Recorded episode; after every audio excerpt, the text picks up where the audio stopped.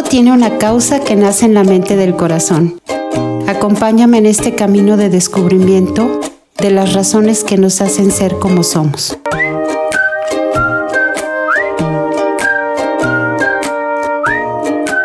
Causalmente, un podcast para la vida.